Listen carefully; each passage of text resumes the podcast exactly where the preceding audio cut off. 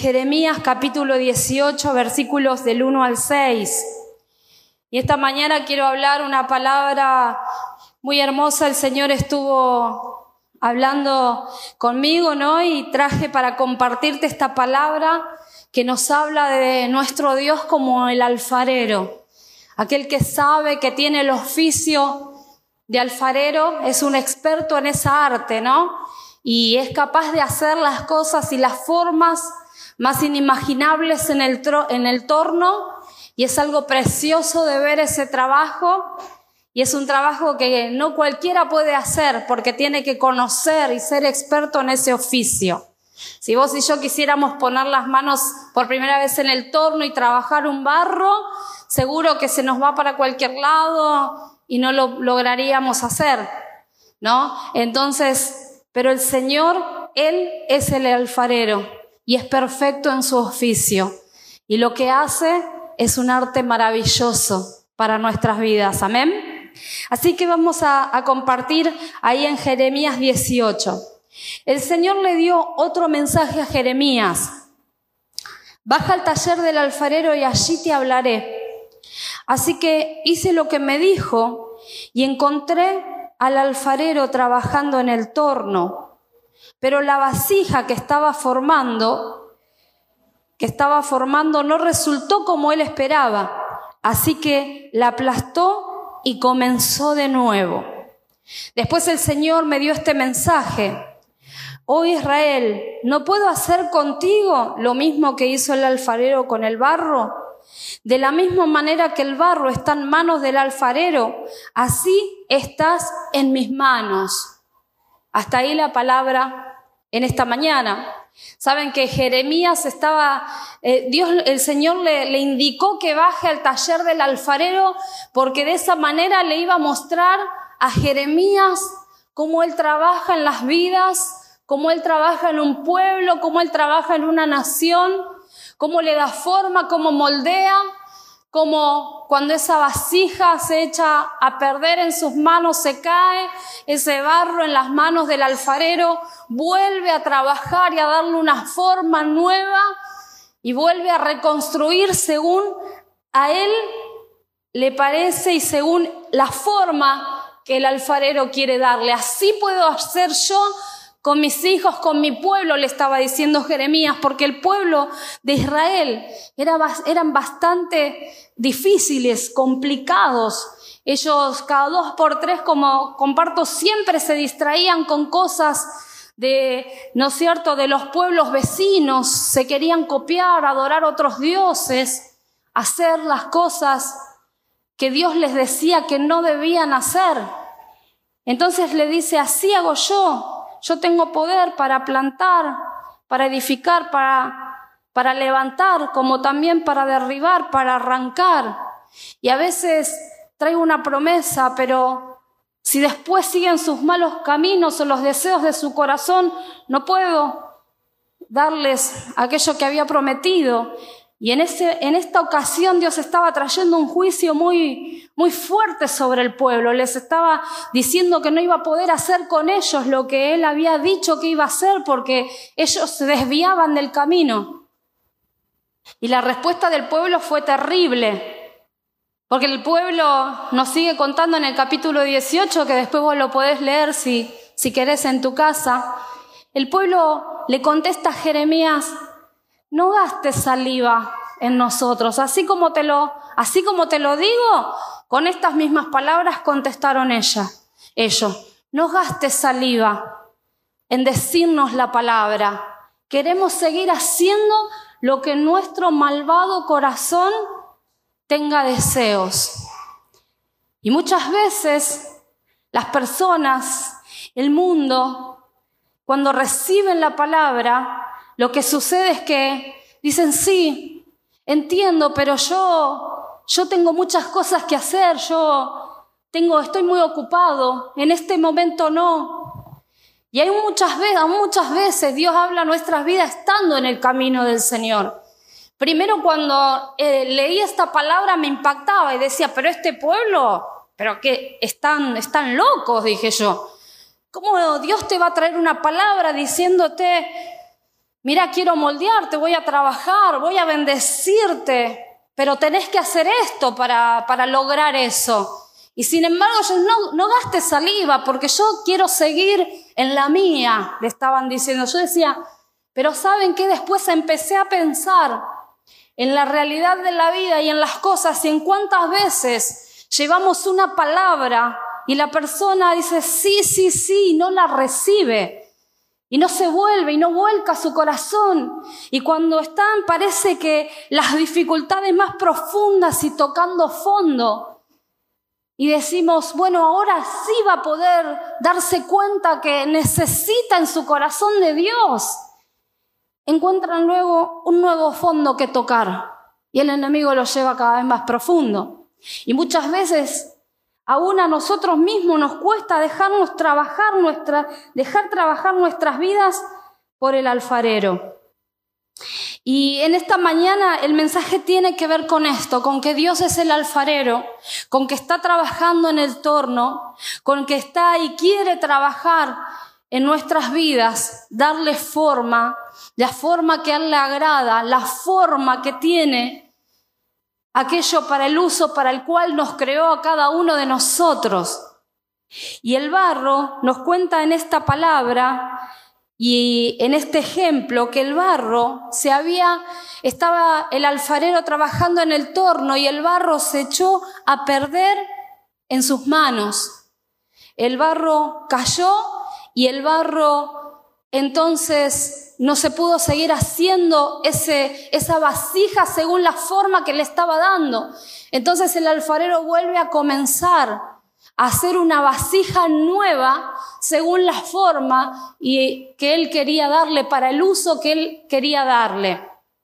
Y el Señor es así, Él es el alfarero y nosotros somos ese barro en sus manos y Él trabaja en nuestras vidas para darnos la forma, para que lleguemos a tener el uso para el cual Él preparó nuestras vidas, porque cada uno de nosotros nacimos y tenemos con un propósito en nuestra vida que tenemos que cumplir de parte de Dios. Amén. Y saben que el Señor quiere formarnos y moldearnos y trabajar nuestras vidas para que nosotros logremos alcanzarlo. Porque cuando recibimos a Jesús en nuestro corazón y recibimos vida eterna, vino gozo y vino paz. Y esa paz tiene que ver también con que nos encontramos con el propósito de Dios para nuestras vidas. Tiene que ver con que se cesa la búsqueda. Se terminó la búsqueda en mi interior, esa búsqueda que no se saciaba con nada, que no se satisfacía con nada, que no me podía hacer encontrar el sentido de la vida Solamente cuando me encuentro con Cristo cesa la búsqueda en el interior del hombre. Y por eso vos y yo estamos acá, porque nos lo hemos recibido en nuestro corazón y porque creemos que hemos en él hallado en el propósito para nuestras vidas. Y quiero compartir, además después voy a seguir hablando del alfarero, pero quiero hablar acerca del barro, de este barro que cayó, que se, ¿no es cierto?, se deformó en, en las manos de aquel que estaba haciendo el trabajo en el torno. ¿Y cuántos saben que Dios es perfecto? A ver, levante la mano. Y que nosotros somos imperfectos. A ver, somos imperfectos. Es decir, que trabajando en el torno, no era Dios el que se equivocó, no es el alfarero, sino que el barro tendría alguna característica especial, con lo cual la vasija en ese momento se echó a perder. Algo pasó. Y quiero hablarte de esto porque ese barro somos vos y somos yo. Soy yo y sos, vos. Somos cada uno de nosotros. Ese barro tiene que tener determinadas características para ser bueno, para ser moldeable, para que el alfarero lo lleve a la forma que está deseando. Y quiero contarte que lo primero que el barro tiene que tener es tiene que tener uniformidad. Dentro de la bolsa en la que se encuentra ese barro, venía el barro con muchas cosas. Muchas veces el barro puede traer ramitas, puede traer raíces, puede traer basura. En todo lo que encuentra, el alfarero va a limpiar lo más que pueda ese barro para poder trabajarlo y que sea maleable para darle forma. Sin embargo, mientras trabaja en el torno y el torno gira y con sus manos el alfarero le va dando la forma, entonces encuentra alguna basurita más, una imperfección más pequeña, algo que tiene que sacar y tiene que detener el trabajo para quitar lo que quedó, para ir sacando la ramita más pequeña, la basurita, la raíz y poder seguir así trabajando.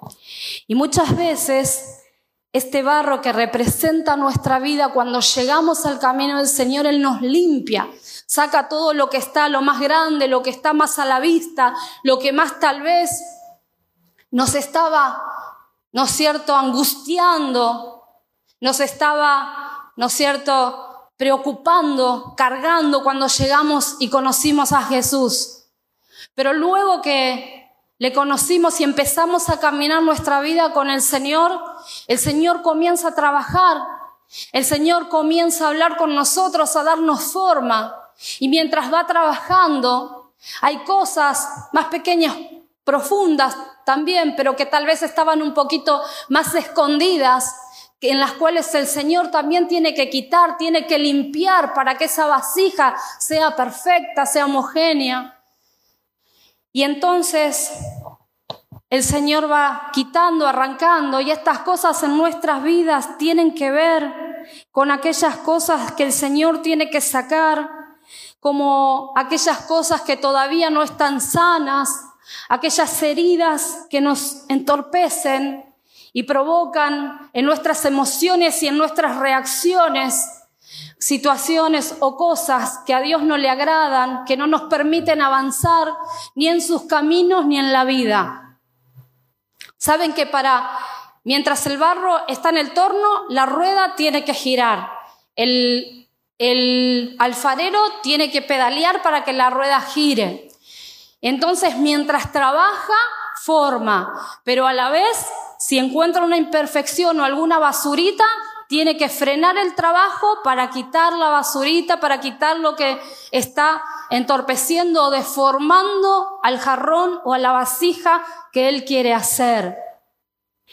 Es que Dios no va a seguir trabajando y no vamos a poder seguir avanzando en nuestra vida mientras haya cosas en esa área específica en la que vos tengas que sanar, que limpiar, que ser tratado, moldeado por el Señor, que Muchas veces tienen que ver con nuestro carácter, con circunstancias que nos pasaron en la vida, con raíces de amargura, de amargura, con rencor, con odio, con falta de perdón, con enojos, con un carácter irascible, con prioridades incorrectas en nuestra vida que nos están, no están en el lugar correcto, las cosas que no están sanas, y entonces el Señor va a parar, va a limpiar y luego va a continuar. Amén. Y cuando estamos en las manos del Señor, tenemos que ser ese tipo de, barro limpio y moldeable para que Él pueda trabajar y darnos la forma, para limpiarnos cada vez más y poder seguir adelante y avanzando y llegar a ser lo que el Señor está esperando que seamos en nuestra vida. Este barro también tenía que ser uniforme, además de estar limpio. No podía tener unas partes más secas y otras más húmedas, ser más duro por un lado en algunas partes y ser más, más frágil o más maleable en otro. Tenía que tener homogeneidad. ¿Saben qué sucede? que nosotros no podemos tener en nuestras vidas áreas que crezcan bien y otras que se queden en el mismo lugar siempre. El ser uniforme representa que Dios tiene que trabajar para que nuestra vida sea un todo, un integral y que vayamos creciendo en todo y tomando la forma de Dios. Muchas veces tengo muy buenas características, Dios me encomienda un trabajo en mis manos, pero puedo ser una persona muy responsable, puedo ser una persona que puede tener unas buenas cualidades para ser un buen líder o para administrar la iglesia del Señor, pero me falta la parte espiritual. Y entonces cuando voy caminando y en las cosas que voy haciendo se deja ver o aflorar mi carácter o las heridas que tengo provocan que mientras me relaciono eso me detenga porque todo lo que paso, lo que me dicen o lo que veo me molesta, me duele, me siento afectado, me siento afectada. Entonces no puede ser que una parte esté bien y otra está mal. El Señor va a trabajar para uniformar todo, para poner todo en nuestra vida de una, forma, de una manera en que sea uniforme. Tengo que ser igual acá adentro, igual que afuera.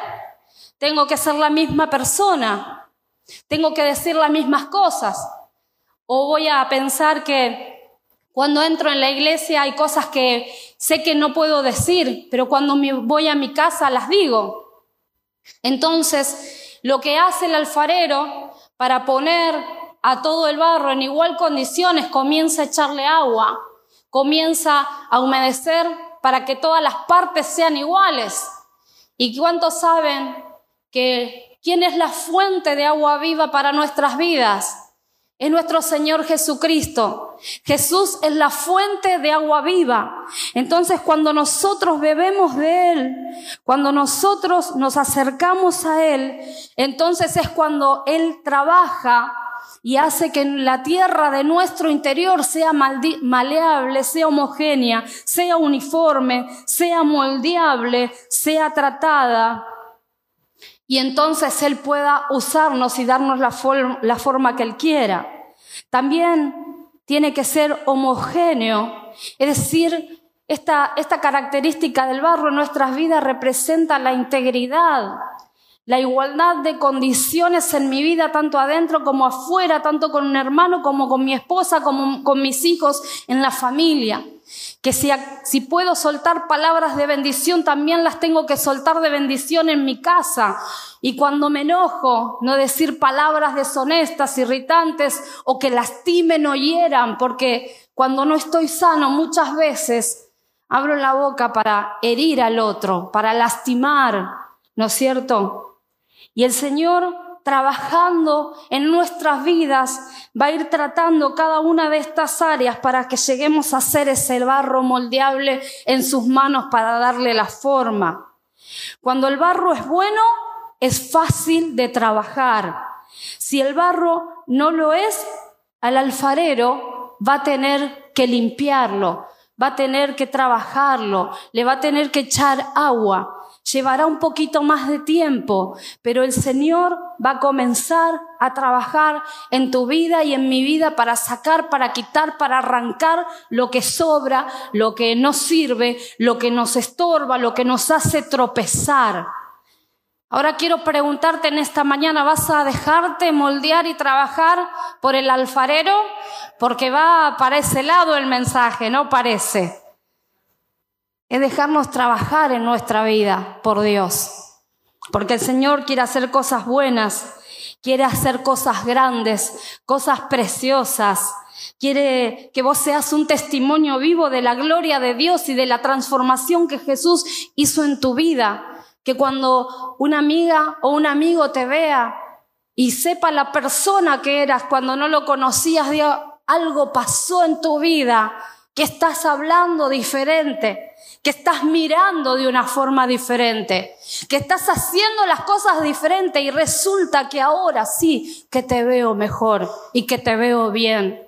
¿Y qué es lo que hiciste? Contame, porque quiero que a mí me pase lo mismo. Y eso es precioso, porque entonces vos le vas a poder contar del Dios maravilloso que primero te dio salvación, que te rescató, pero que además vino para transformar tu vida, tu casa, tu familia para que corran ríos, para que corran aguas en tu casa y para que puedas llegar a tener esa vida y esa familia en la que no siempre hayan peleas, discordias, problemas, enfermedades, situaciones económicas. que lo que te entra por un lado el, enemigo te lo roba y te lo come por el otro. Llámese felicidad, llámese un logro, un progreso, llámese la economía, la plata, llámalo como quieras. Porque el Señor vino para que tengamos vida y vida en abundancia, pero el diablo vino para hurtar, para matar y para destruir. Y donde encuentra una grietita, va a querer el enemigo entonces meterse para que no pueda ser bendecido. Sin embargo, Dios, el Señor está ahí para trabajar con nuestras vidas. Y la vasija lleva un proceso para poder llegar a ser jarro y para poder llegar a ser usada para aquello para lo que fue creado. Es que una vez que el alfarero le da forma allí en el torno, la forma que ha querido, esa vasija es puesta al sol.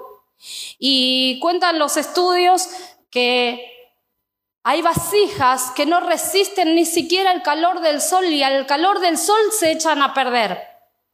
Pero hay vasijas que lo resisten y entonces son llevadas al horno. En el horno esa vasija es tratada con altas temperaturas para fundir el material, para hacerlo duradero y para limpiarlo de toda impureza. El calor del horno va a dejar a la vasija, al instrumento preparado para ser usado. Y el calor de ese horno en nuestra vida representa muchas veces las dificultades, las situaciones, las pruebas, el moldeo de, nuestra, de nuestro carácter.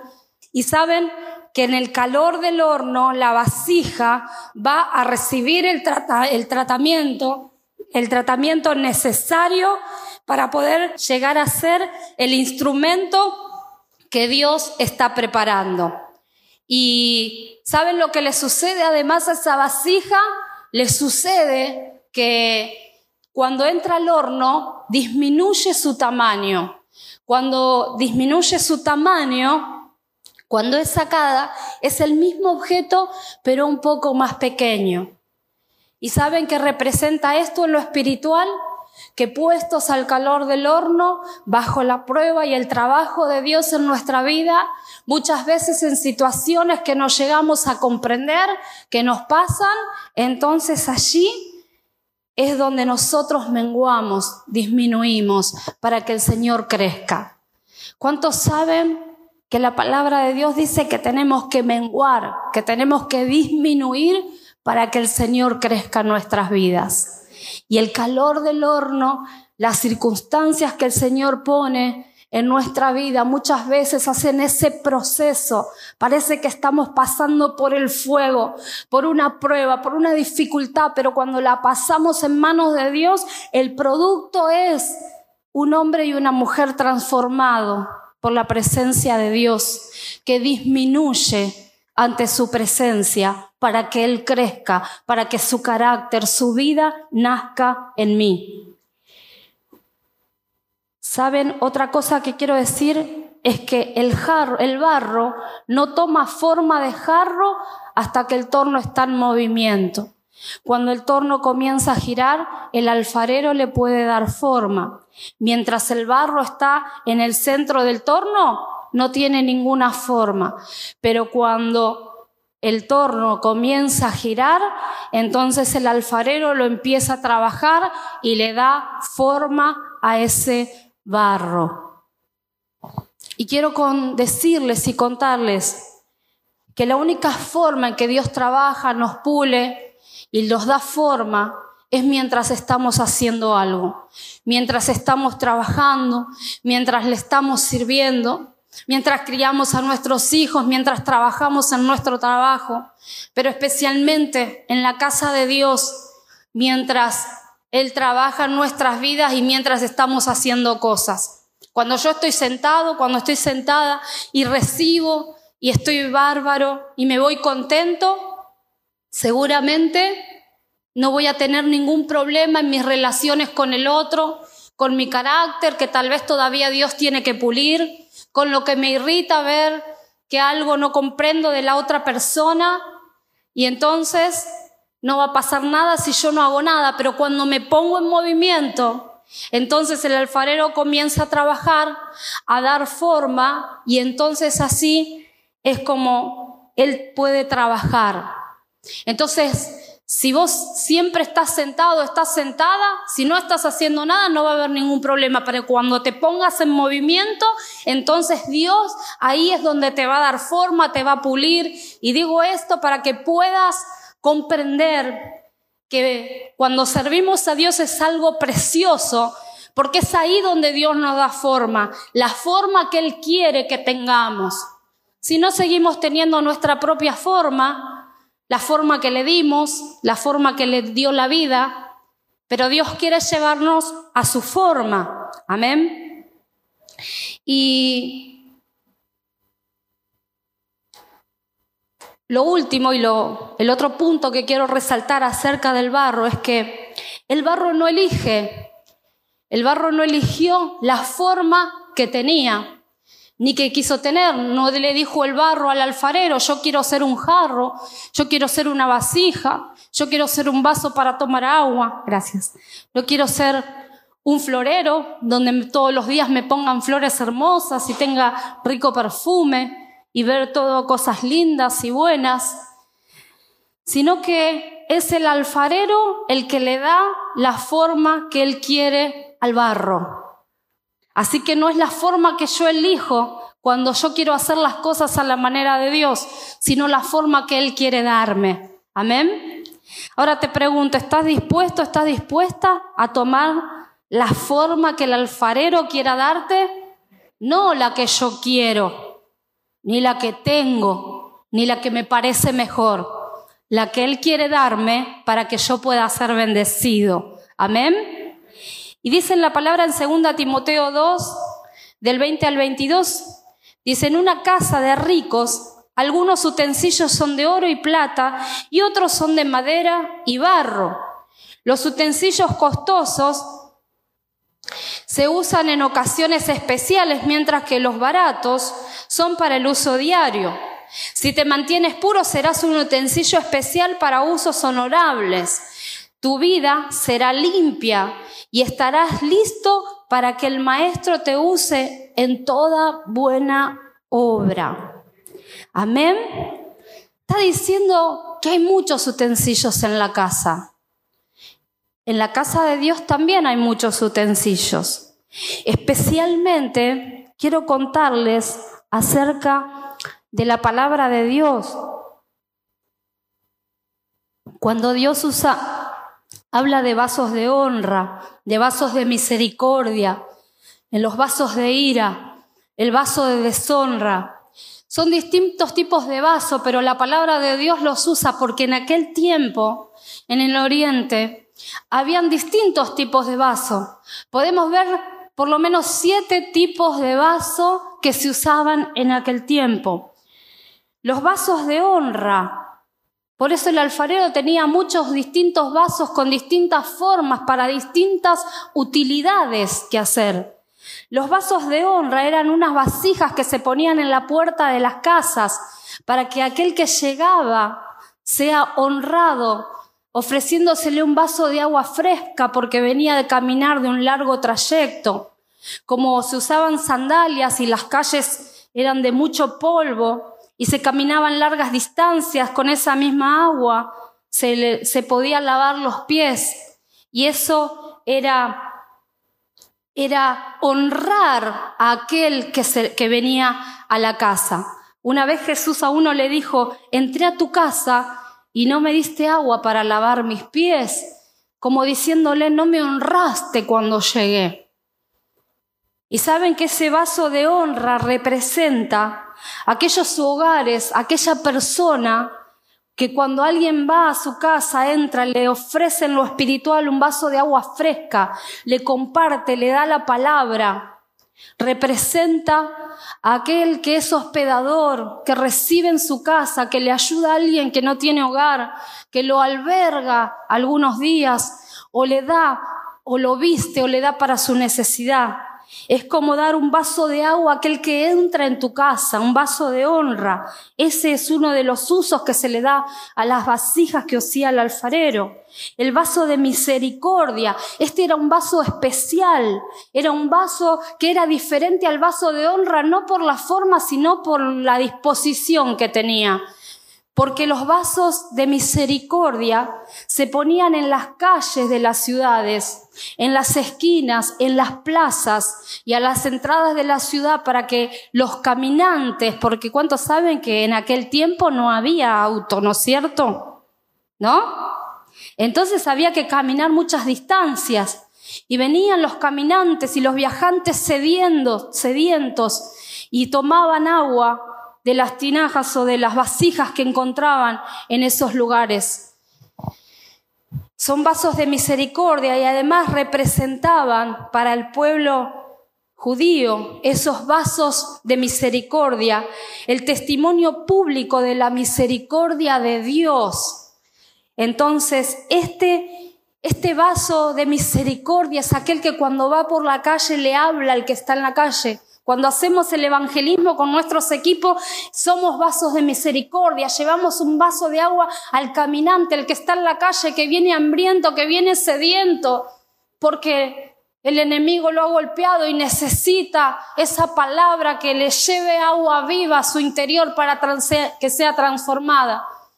No sé qué vasija ni de qué forma el Señor quiere darte, pero quiero decirte que es una, una vasija preciosa con un uso que es maravilloso y diferente cada uno de nosotros. También están los vasos escogidos, era cuando el alfarero hacía los vasos distintos en el torno, pero uno salía especial. Al calor del horno quedaba con un color diferente, era precioso y era único entre todos los que había creado el alfarero. Era guardado por el alfarero y cuando alguien le venía y le decía, yo necesito algo especial para un trabajo especial, entonces el alfarero que lo tenía guardado en la oscuridad saca ese vaso especial y le dice, este es un vaso especial para el uso especial que vos necesitas. Estos vasos escogidos representan aquellas personas que como el apóstol Pablo el Señor cuando lo llamó le dijo, porque instrumento escogido me es este para llevar salvación a los judíos y a los gentiles. Por eso Dios lo manda a predicarle a, ¿no es cierto?, a los reyes, a los gobernantes, a los sacerdotes, a, a las personas que estaban en autoridad, en eminencia, o a un lugar donde otro no puede llegar, a un lugar, a una tierra difícil de evangelizar, difícil de llegar. Esos son los vasos escogidos, personas que son capaces de sufrir muchas veces penalidades para servir a Dios, de menguar, de dejar cosas para servir a Dios. Tiene un color diferente, tiene una forma diferente que va a ser usada para casos especiales, para llevar un mensaje especial Estaban también los vasos limpios, que son los que han sido ya usados por mucho tiempo. Y se los llevaba al altar, se los llevaba al fondo de la casa para que sean llenados por los granos, que eran los diezmos, que eran las ofrendas. Y eran llenados por los diezmos, por las ofrendas, porque habían sido usados mucho tiempo y ahora estaban siendo usados en la casa, en el alfolí, para llevar y cargar con, con los granos que eran los diezmos de aquel tiempo. ¿Y saben qué? Esos vasos ya estaban limpios, eran vasos pulidos, trabajados, habían estado en uso mucho tiempo y se los limpiaba y se los dejaba para ese uso especial en el altar de Dios. Y quiero decirte que el Señor quiere limpiarte para que seas un sacerdote, para que sirvas al altar. También habían vasos quebrados que eran vasos que por ahí se rajaban y tenían que volver a irse, llevarse al alfarero para que sean restaurados. Porque cuando vos y yo nos pasan cosas, situaciones, tenemos que ser llevados a Cristo para ser sanados, para ser restablecido, restaurado, para ser libre, para ser sano. había vasos de usos viles, que eran vasos que se usaban para arrojar allí la basura, vasijas, ¿no? Se ponía basura, se ponían desechos, tenían que ser limpios todos los días para que no larguen mal olor, para que esa basura no se acumule ahí y traiga insectos. Porque muchas veces, vasos viles o vasos comunes se le dice normalmente, porque muchas veces vamos a, los que están a nuestro alrededor, aún queriéndoles llevar una buena palabra, algo, y no recibimos lo que queremos dar, o recibimos el rechazo, o palabras que por ahí nos hieren o nos lastiman, o mientras servimos a Dios y también escuchamos un montón de cosas y vamos ministrando a las personas, y entonces ese vaso al final del día tiene que ser limpio por Dios. No puede quedar, no podemos acumular cosas que escuchamos ni malas, ni rencores, ni dolor, ni palabras que otros nos han dicho. Tiene que ser limpio nuestro vaso para que nosotros podamos seguir siendo usados y siendo útiles. ¿No es cierto? Son vasijas que al estar por ahí con amigos, con familiares o aún hermanos en la fe, reciben críticas, murmuraciones o aún situaciones en las que quise dar algo bueno y me devolvieron con algo malo. No puedo cargar con eso, no me puedo quedar más de un día con eso. Se lo tengo que entregar al Señor y ser limpio. Y están los vasos de ira que dice que eran vasos que se rajaban y los reparaba el alfarero y se volvían a rajar en el mismo lugar. Entonces una vez y otra vez se intentaba repararlos, repararlos, pero lo que sucedía es que se volvían a romper en el mismo sitio, era como un barro seco, como un barro rebelde al trabajo, a la mano del alfarero. Y entonces ese vaso no se le podía dar el uso para el cual se le había creado. Y vieron cuántas cosas pudimos aprender y del trabajo que el alfarero hace en nuestra vida y de las distintas formas que puede darnos Dios y de los distintos usos y de los distintos lugares y formas en las que Dios puede trabajar y darnos formas y ponernos en nuestra vida. Y la palabra nos contaba al principio que el barro cayó en las manos del alfarero y el Señor y el alfarero lo deshizo, que es nuestro Dios y comenzó a darle una nueva forma. Es que muchas veces en esos procesos de formación en esos procesos en los que Dios está trabajando, hemos caído y el Señor sigue trabajando. Tal vez es un proceso difícil, duro, o estamos pasando por distintas pruebas, pero lo que Dios quiere es seguir adelante y seguir trabajando y seguir dando una forma nueva. Tal vez te sentís que estás pasando por el fuego, Mira, cuando el alfarero ponía a esa vasija en el calor fuerte para que sea probada a ver si se podía usar, esa vasija resistía, pero la cosa además no quedaba ahí, sino que cuando sacaba la vasija comenzaba a golpearla el alfarero, la golpeaba. Y había vasijas que resistieron todo el proceso, pero con ese golpe se quebraban. Y otras resistían y entonces eran llevadas para su uso.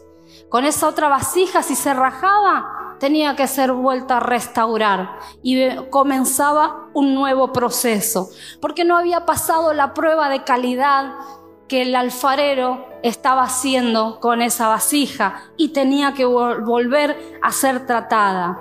Tal vez sentís que estás en el horno, en el fuego, en, en algo intempestuoso. Tal vez sentís que estás bajo el martillo porque Dios está trabajando para darte forma y para probar tu forma, tu carácter, algo que tenés que sanar.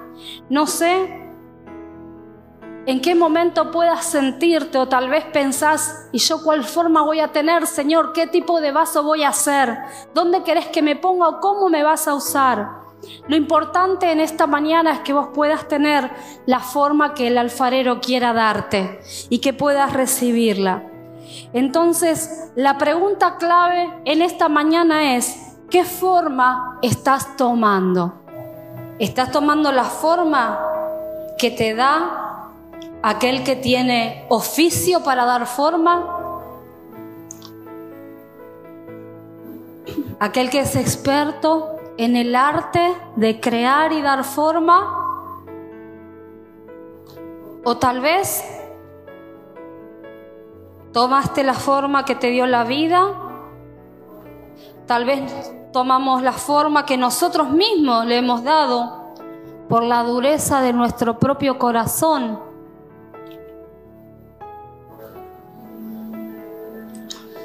O tal vez la forma que el enemigo le dio porque al golpearte distorsionó en tu vida, en tu corazón, en tu carácter, la persona que Dios creó cuando te formó. Y tal vez necesitas ser reparado, restaurado.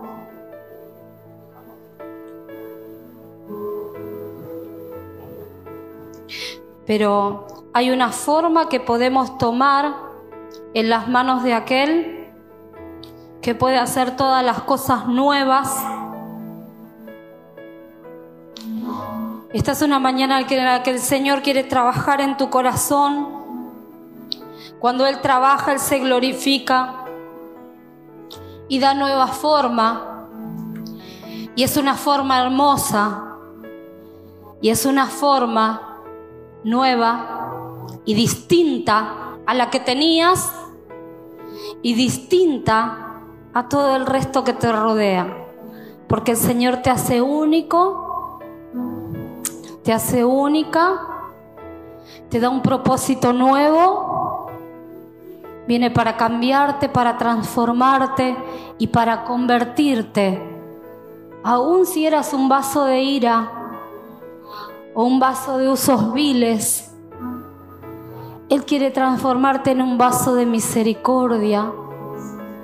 Él quiere transformarte en un vaso de honra. Él quiere transformarte en un vaso limpio, en un vaso quebrantado a sus pies.